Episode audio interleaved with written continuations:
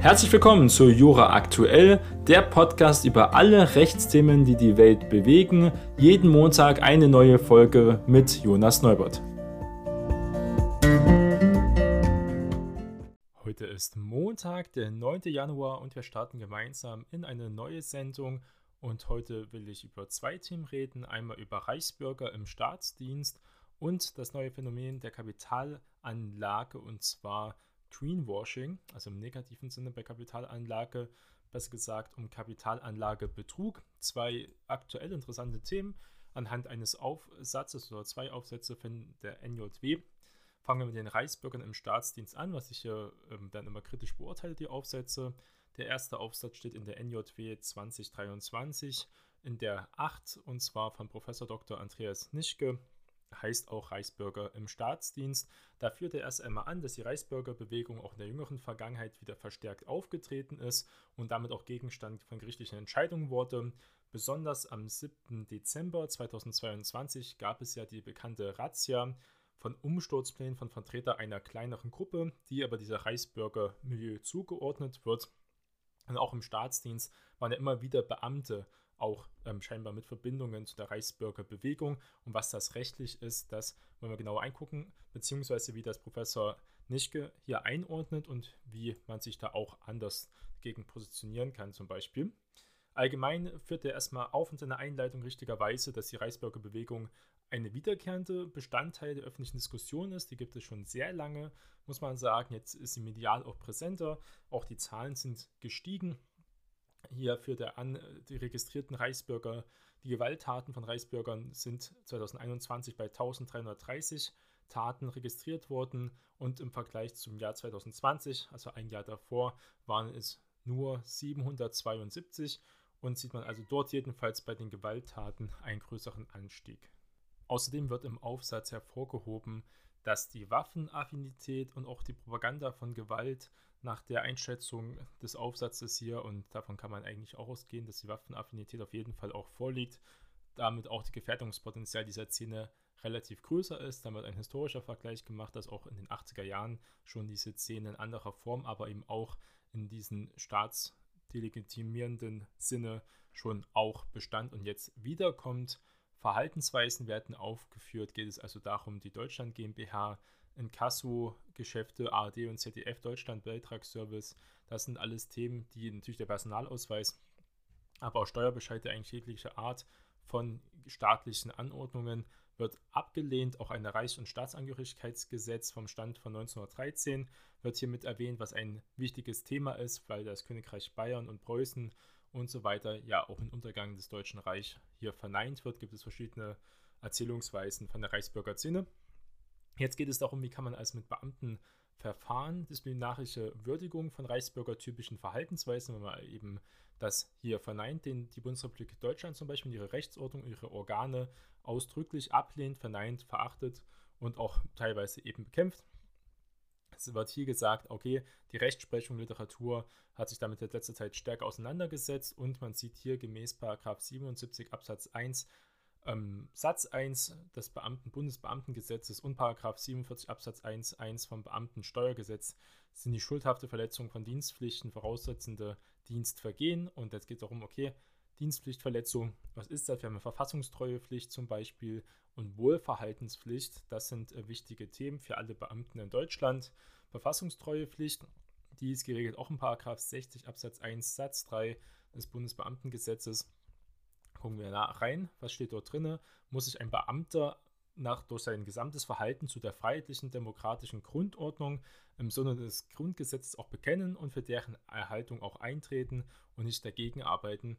Er muss sie auch als schützenswert annehmen und aktiv für sie einstehen und das ist ja im Prinzip gegen die Auffassung, ist ja fundamental gegen die Auffassung von Reichsbürgern zum Beispiel in diesem Bereich. Ist die Frage, wie man hier vorstellen kann. Es wird dann weiter ähm, ausgelegt.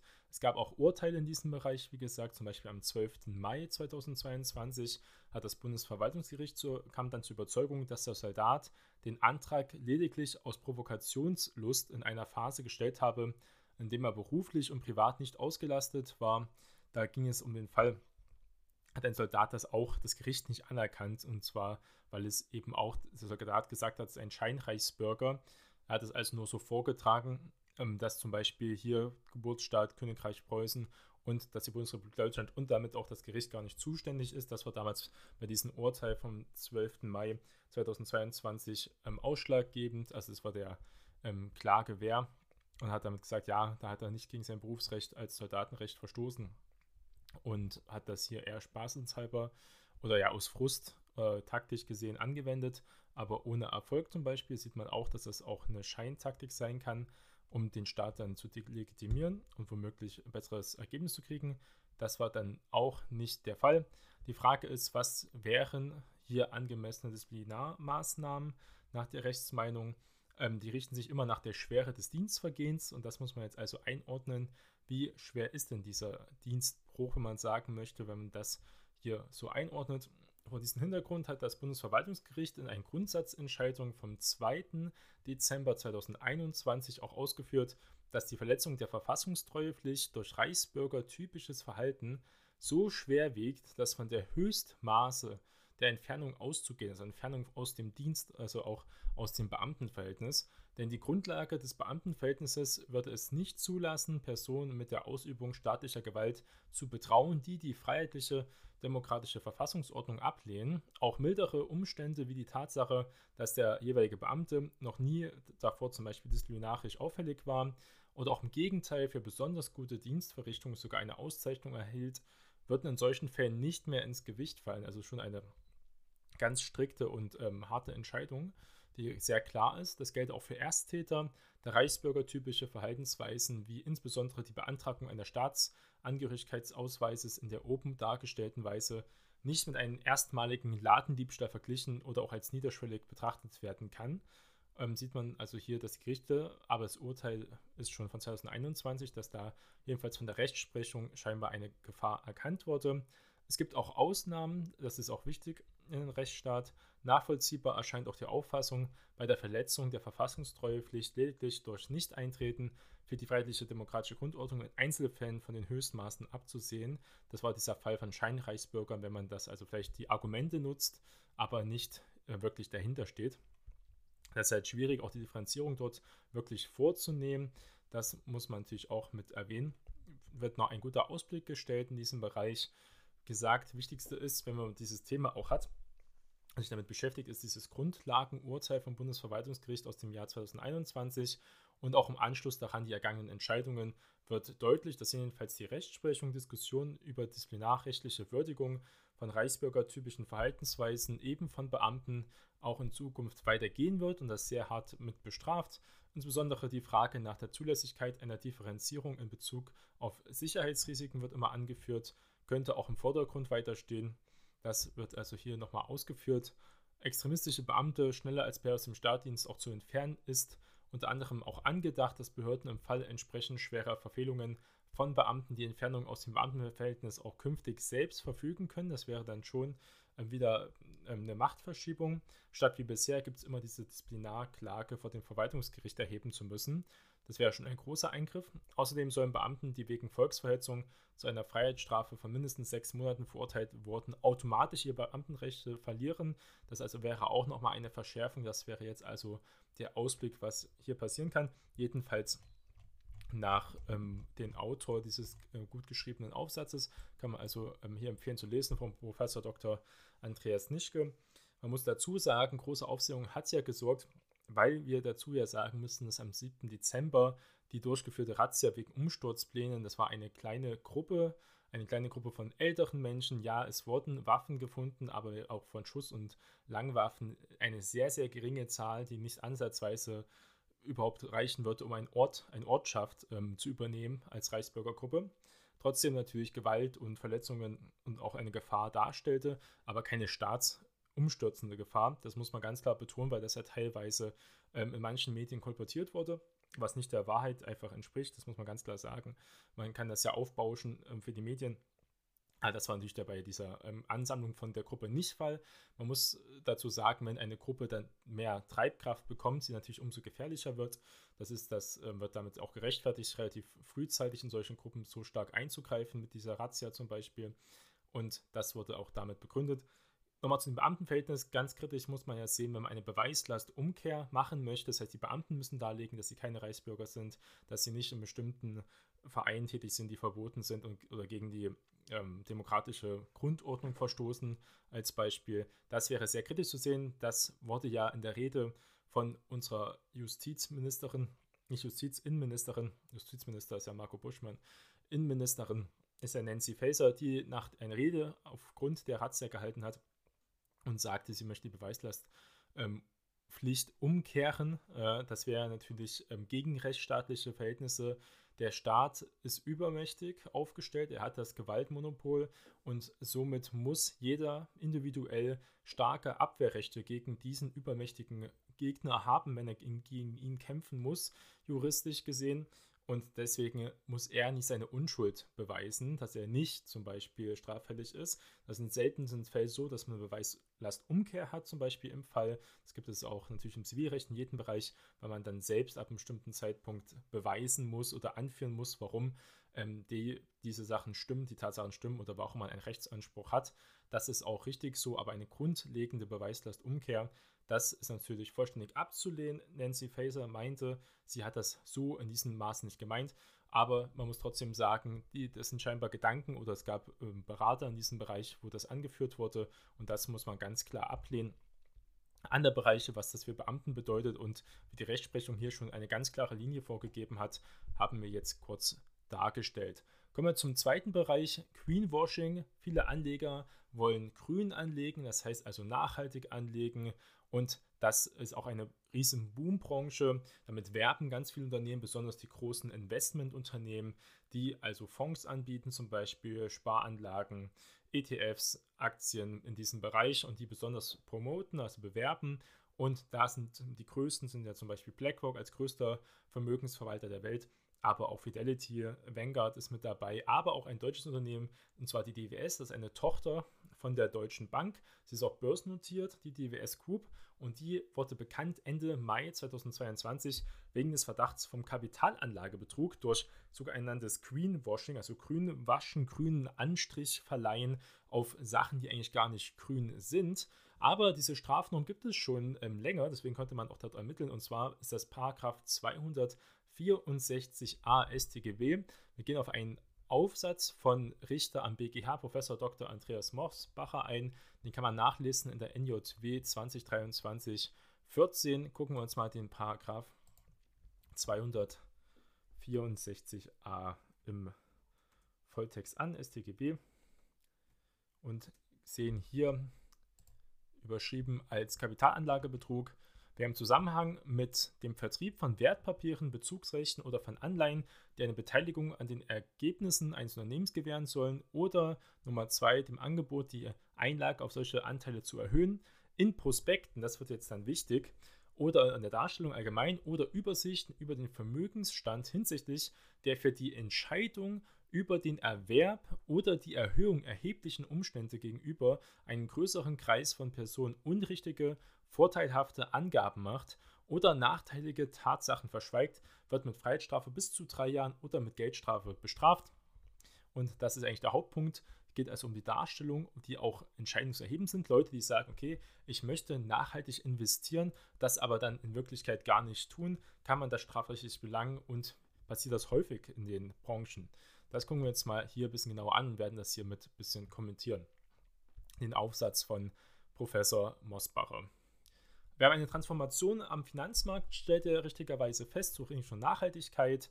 ESG ist ein Thema, Environmental, Social und Governance und ganz großer Fokus ist auf Environmental, also um Umwelt und Nachhaltigkeit werden, gibt es verschiedene Ratings. Da werden die Aktien, die Anleihen, die Fonds gewertet, verschieden gewichtet und nachdem dürfen sie nur bestimmte Anlagen anlegen. Zum Beispiel, wenn sie sagen, sie richten sich an bestimmten ESG-Standards Problematisch ist eben, dass da keine richtige weltweite Normierung bis jetzt gibt. Da kommen wir nachher drauf. Es gibt ja die EU-Taxonomie, aber auch erst seit neuestem.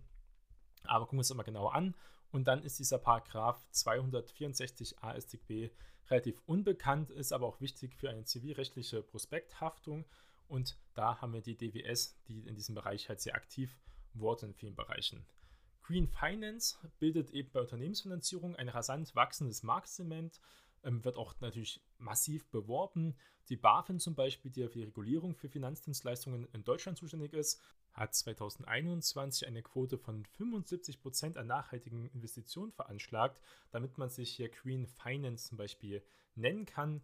Immer mehr private, aber auch besonders die institutionellen Anleger, also professionellen Kapitalgeber, die auch sehr viel Geld eben anlegen, das ist immer ein wichtiges Thema. Nachhaltiges Wirtschaften, auch Umweltschutz, Menschenrechtsstandards, das ist dann das Thema Social und Governance in vielen Bereichen mit Anklingen eben mit den ethischen Werten zu bringen. Darum soll es gehen. ESG wurde ja gerade hier schon erwähnt. Kommen wir zur EU-Taxonomie. Auf europäischer und nationaler Ebene wird eben jetzt schon in letzter Zeit ganz klar ein regulatorischer Rahmen gesägt oder bisher versucht, diesen Transformationsprozess in eine rechtliche Form zu gießen, um die Nachhaltigkeit zu fördern. Jedenfalls ist das ausgerufene Ziel der EU, dieses Unterfangen. Und zwar möchte das die EU mit der EU-Taxonomie vorlegen. 2018 gab es schon einen Aktionsplan, also jetzt kein ganz neues Thema, und zwar Finanzierung nachhaltigen Wachstums wurde das genannt. Das erklärte Ziel war eben, privates Kapital in nachhaltige Investitionen zu lenken, umzulenken, damit das Kapital auch aus anderen klimaschädlichen Investitionen rauszuziehen, dieses äh, Divestment also Geld rauszuziehen. Das hat man damals ja auch gesehen in der Geschichte. Wenn wir zurückgucken nach Südafrika, damals aber noch unter dem Apartheid-Regime, gab es ja damals auch 2000, in den 90er Jahren eine große Bewegung, das ganze Geld, Investitionsgeld rauszuziehen aus Südafrika, um damit das Apartheid-Regime zu schwächen und damit auch aus der kapitalen Grundlage rauszunehmen. Und das war auch im Endeffekt ja erfolgreich. Also gibt viele Bereiche, auch Greenwashing zu verhindern, war auch das Ziel. Die EU-Taxonomie, das ist die Taxonomieverordnung, gab es eine Klassifizierung, gibt es eine Klassifizierung, in welche Wirtschaftstätigkeit, unter welchen Voraussetzungen, auch zu welchem Grad als ökologisch nachhaltig einzustufen sind. Wir hatten das Thema auch schon mal und zwar ging es darum, dass ja Gas und eben auch Atomenergie für klimafreundlich, für den Umwandel klimafreundlich eingestuft wurde und damit auch für die Investitionen steigen konnten. Man wieder sagen konnte, okay, ich kann trotzdem in Atomenergie investieren, zum Beispiel auch in Uran, ähm, Anreicherung, Uranabbau und auch gleichzeitig zum Beispiel in Gas, neue Felder erschließen und so weiter und so fort, weil das immer noch besser ist als Kohle. So wurde das damals begründet und gab einen kleinen Aufschrei, der aber wieder scheinbar mehr oder weniger verflogen ist. Das Ziel ist ja immer die Erreichung des Pariser Klimazielabkommens, was ja auch völkerrechtlich für uns bindend ist. Die Taxonomie soll als grünes Gütesiegel eigentlich dienen. Es ist die Frage, ob das eher eine Grünfärberei ist, dieses Greenwashing, oder doch ganz erfolgreich. Gucken wir es an, das ist auf europäischer Ebene das Thema. Es gibt auch bei Deutschland eine nationale Strategie, und zwar die deutsche Sustainable Finance Strategie. Begleitet in aktuellen verschiedenen Prozessen gibt es immer wieder, kann man zum Beispiel sehen in Paragraph 289c HGB. Und zwar ist auch eine Umsetzung von der Richtlinie. Und zwar geht es um Erklärungen, wie das aussieht, das Geschäftsmodell, Kapitalgesellschaft, kurz auch zu beschreiben, auch die Erklärung, um die Umweltbelange zu erstrecken und dort weiter voranzuführen. Da wird ein ganz klar ein Fokus gesetzt auf die Finanzberichterstattung, dass es ein essentieller Bestandteil ist von Unternehmen ab bestimmten Mitarbeitergrenzen, dass man da im Financial Reporting das mit einführt. Anwendungen, kommen wir zurück zum Paragraph 264 AStGB beim Greenwashing, also im Straf- und Zivilrecht.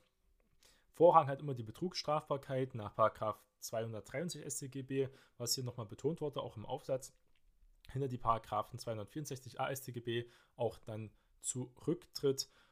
Das ist dann logisch, weil er halt vorrangig angesetzt wird. Der 264 AStGB ist aber auch nicht beschränkt. Die Norm greift also noch ein bisschen früher ein und schützt in Form eines abstrakten Gefährdungsdelikts, also wenn noch kein Betrug zum Beispiel stattgefunden hat, ähm, kein richtiger Betrug in den Umfang. Denn der Paragraph 264a bestraft schon denjenigen, der einen größeren Kreis von Kapitalanlegern durch Falschinformationen hinsichtlich der für die Anlageentscheidung wesentlichen Punkt zu einer Anlageentscheidung bringen will, die diesen Anleger womöglich eben nicht tätigen würde, wenn er die richtigen Informationen hätte, also eine Art Täuschung. Und das ist bei der Prospekthaftung auch zivilrechtlich wichtig. Das wäre dann nach Paragraph 223 ähm, Absatz 2 BGB Schutzgesetz wäre in diesem Fall das Schutzgesetz eben der Paragraph 264a StGB. Ganz interessanter Bereich, Erheblichkeit auch der Angaben. Hier ist es eben schwierig zu sagen, wo ist die Werthaltigkeit zur Nachhaltigkeit, weil es eben noch keine normierten Standards in vielen Bereichen gibt, sondern nur Anregungen. Teilweise eben jetzt gibt es Klassifizierungen. Auch weitere Voraussetzungen für die Straftaten ist immer wichtig zu beziehen. Das muss man auch mit bedenken die Ermittlungen da reinzugehen. Wer ermittelt denn bei Verdacht von Kapitalanlagebetrug zum Beispiel? Das ist ein Offizialdelikt, also liegen zureichende tatsächliche Anhaltspunkte für eine Straftat eben vor, muss die Staatsanwaltschaft den Sachverhalt von Amts wegen ermitteln und jetzt nicht, dass zum Beispiel Private ähm, die DWS angezeigt haben. Das hat nämlich dann die Staatsanwaltschaft gemacht. Compliance ist immer ein großes Thema, wenn es auch um 29a von der OW geht, Unternehmensgeldbußen, auch nach 30 OWIG gegen das Unternehmen führen könnte. Es ist also sehr wichtig in diesen Bereichen. Und da sieht man, ähm, die DWS ist auch sehr stark unter Druck geraten, aber auch andere Branchen ist es ähm, wahrscheinlich auch der Fall, erst recht, weil extrem viel grün gelabelt wird, was eigentlich gar nicht grün ist oder wenn, dann höchstens hell, hellgrün. Aber das ist einfach eine Form von einer rasanten und eben sehr erstmal lockeren regulierten Transformation des Kapitalanlagemarkts, der jetzt aber immer weiter verschärft wird, in Richtung Nachhaltigkeit führt. Und das gibt eben wertbildende Faktoren, auch nachhaltigkeitsrelevante Informationen für die Anlageentscheidung. Das hat eine ganz große Bedeutung. Die Auswirkungen sind eben, dass der Paragraph 264a StGB zum ersten Mal auch jetzt genannt wird und jetzt auch immer mehr in das Bewusstsein tritt und damit relevanter wird.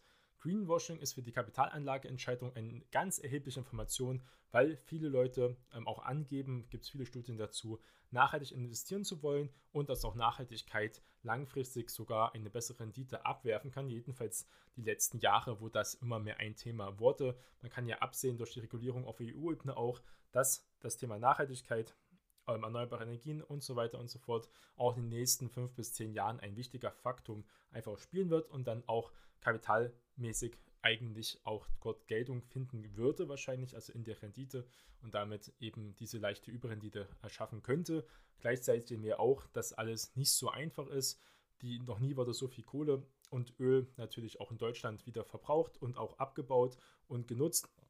Bezüglich der Kohle natürlich in Bereichen sehr wichtig ist. Gleichzeitig sehen wir auch, dass RWE und so weiter sogar frühzeitiger aus, der Kohle aussteigen möchten, wenn sie aber natürlich dann auch da Vergünstigungen bekommen, die Politik entgegenkommt, dass sie zum Beispiel in anderen Bereichen der Marktführer werden, wie erneuerbare Energien. Das ist also noch eine Abwägung, die gerade stattfindet in der Realwirtschaft, aber eben auch in der Kapitalmarktwirtschaft ist das ein wichtiges Thema, was die Kapitalmärkte lenkt, weil wo das meiste Geld hinfließt, das ist auch die Sektoren, die am liquidesten sind und auch mehr investieren können. Und damit ist ein sehr relevantes Thema. Und jetzt haben wir auch juristisch gesagt, ja, es, man kann nicht alles als grün anzeichnen.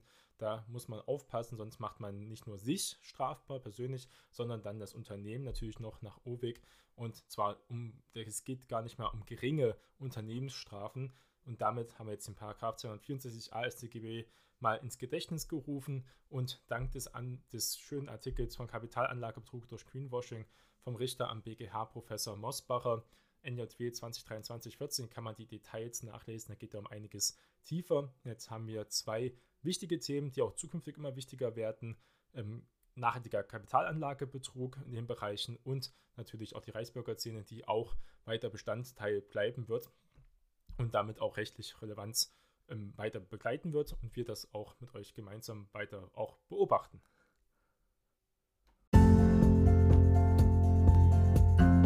Das war Jura aktuell. Vielen Dank fürs Zuhören und wir hören uns bald wieder.